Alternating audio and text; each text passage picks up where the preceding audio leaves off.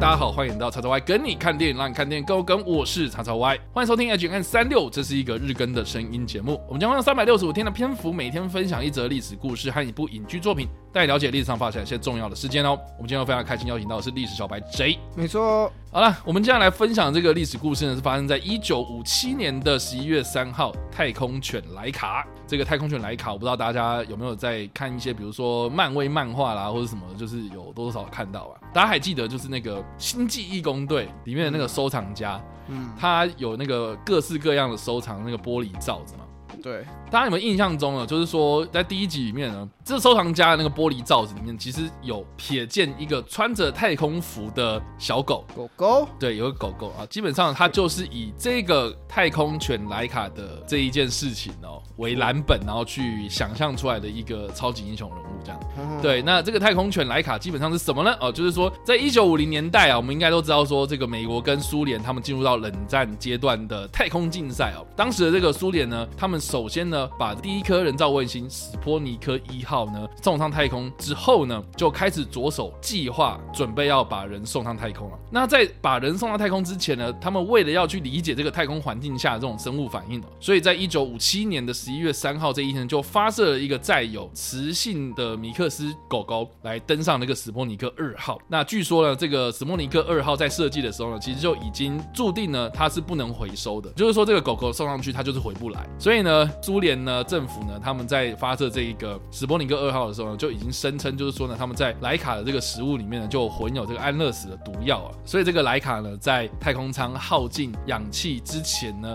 就存活了四天哦。这个是苏联的官方说法啦。嗯、那我不知道大家信不信？啊、就是哇，狗狗上去了，然后它就注定回不来了，好可怜。你们大家不会觉得很对啊？我现在想是这是可以的吗？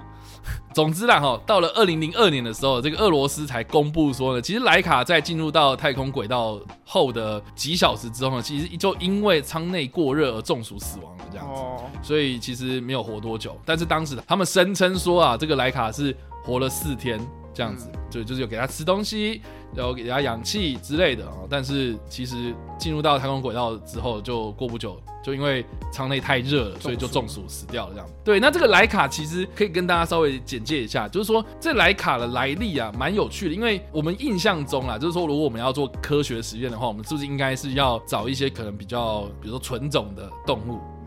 控制啊，或者是我们在研究一些因素的时候，我们会比较有这个掌握嘛，这样子啊。哎，结果呢，当时的苏联科学家呢，他们就决定是要以流浪狗作为实验的动物。他们认为流浪狗呢比家犬还要来得更容易耐受的，所以其实他们就抓了一批的这样子的流浪狗，狗对，然后就选中了莱卡。那这个莱卡其实是一个雌性的混种狗，它大概三岁，然后体重呢大概是九公斤。它因为它的那个毛发是卷卷的，所以这个工作人员。就把它取名叫做小卷毛，或是小柠檬、小虫之类的，就是有很多这样的一个绰号。其中呢，这个最有名的名字呢，就是莱卡。其实蛮有趣的，因为这个莱卡这个名字呢，在俄罗斯的语言之中啊，其实是有一点点在影射说，有点类似哈士奇的这种犬只啦。哦，但是呢，它基本上是一个混种的狗狗。那当时的这个美国媒体，其实对于这件事情的报道都。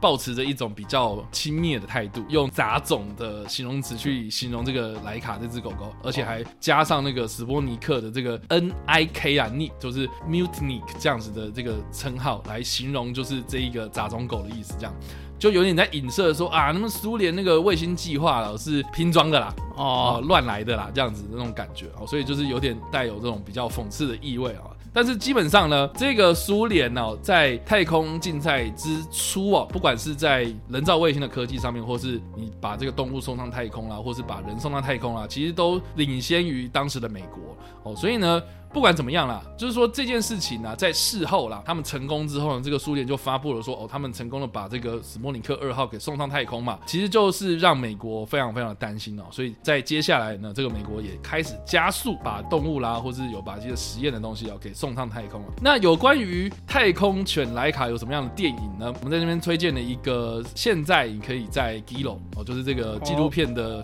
平台上面就可以看得到，就是叫做太空犬，英文片名叫做 Space Dog。Space Dog。对，这个太空犬的纪录片，我觉得蛮有趣的，因为它的故事就是来自于这个莱卡，呃，也就是第一个送上太空的这个太空犬啊。哦，后来啊、也因为太空任务的关系哦，然后就过世了嘛。哦，传说呢，这个送上太空的这个狗狗啊，这个莱卡呢，它以这个鬼魂的方式就返回了地球，和它的后代们在莫斯科的街道上游走。呃，所以这个纪录片它是有一点点透过莱卡它生前的一些宝贵的画面来代称，就是现代的这些街头的流浪狗我们的生活这样子。所以我觉得还蛮有诗意的，就是说它并不是一个很硬邦邦的纪录片，它其实是一个狗的纪录片。嗯。就记录狗的纪录片，所以你从这个片名，你会觉得说好像是记录莱卡的那个过程嘛，好，他他挑战太空啦，他上太空啦，然后怎样的这样的一个过程，它实际上呢其实是透过这样子的影片，然后有前后呼应的关系哦，就是透过这个流浪狗的生活，然后来让大家知道就是重视这个流浪狗的权益这样子，而且还是特别是在俄罗斯的这个莫斯科的街道上面，所以其实这个有点在呼应那个相关的政府就是要正视这件事情这样，呃，我觉得蛮特别啊，大家可以去在这个。串流平台上看看，我觉得蛮有趣的。嗯，就是跟我想，一来是跟想象中的不一样，嗯，那二来是既然用这一只狗狗，对，来连接这样现在的这个议题，对啊，因为毕竟莱卡它是流浪狗，就是说现在在莫斯科的街道上面游走的这些流浪犬啊，呃，其实说不定都是这个莱卡的后代这样。哦，对对对，所以哎、欸，这个其实也是蛮有趣的。哎、欸，听他们就这么一讲，我就觉得说，哎、欸，这个其实也是蛮有可能的。嗯，好了，那今天的介绍啊，一分是呃。呃，五分是哇哦，那立小白追影大概会给到几分呢？呜呜呜哇哦，啊，有狗狗就给赞。对啊，第一个是狗狗，嗯，然后是，然后刚刚前面讲到那个，一开始我们开头讲漫威那个嘛。OK，其实漫威那个我一开始不知道哦，你不知道？对，但是我最近在玩那个漫威圣战超能。哦哦，可以选那个狗狗吗？里面有那里面有这张卡牌哦。OK，对，OK。然后就反正我最近就就打一直遇到，所以就就是对这个东西开始有印象。然后刚好听又听到这故事，OK。所以我觉得这故事一来是蛮有趣的。嗯然后我觉得很多人讲到这个，应该也不一定会讲到太空，应该也不应该也很少人知道这段故事。我在想啦，以我的，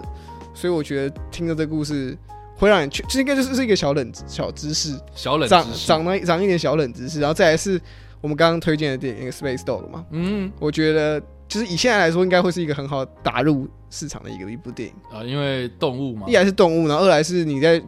它动物题材又算是半，它算是半拟真嘛。啊哈，他的故事不是完全虚构嘛？啊，他还是靠就是建立在一个真真实的故事上去演做延伸出来改编出来的作品，所以我觉得一来是大家看这部电影的时候，如果你是喜欢狗狗的，你可能会喜欢那部电影想要讲的议题；然后二来是如果你你你可能是保持着你不知道 Space Dog 这个东西，可你看的时候你忽然发现哦，原来真的有这回事，你也会看这部电影的时候得到一点意外的一点小惊喜吧？是的。好了，那以上呢，这个就是我们今天所介绍的历史故事，还有我们所推荐的电影啊。不知道大家听完这个故事之后有什么样想法，或者有没有看过这部电影呢？都欢迎在留言区上留言，或在首播的时候来跟我们做互动哦。当然了，如果喜欢这部影片或声音的话，也别忘了按赞、追踪我们脸书粉团、订阅我们 YouTube 频道、IG 以及各大声音平台，也别忘了在 Apple Podcast 三十八里晚上留下五星好评，并且利用各大的社群平台推荐和分享我们节目，让更多人加入我们讨论哦。以上呢就是我们今天的全员三六，希望你们会喜欢。我们下次再见，拜拜拜。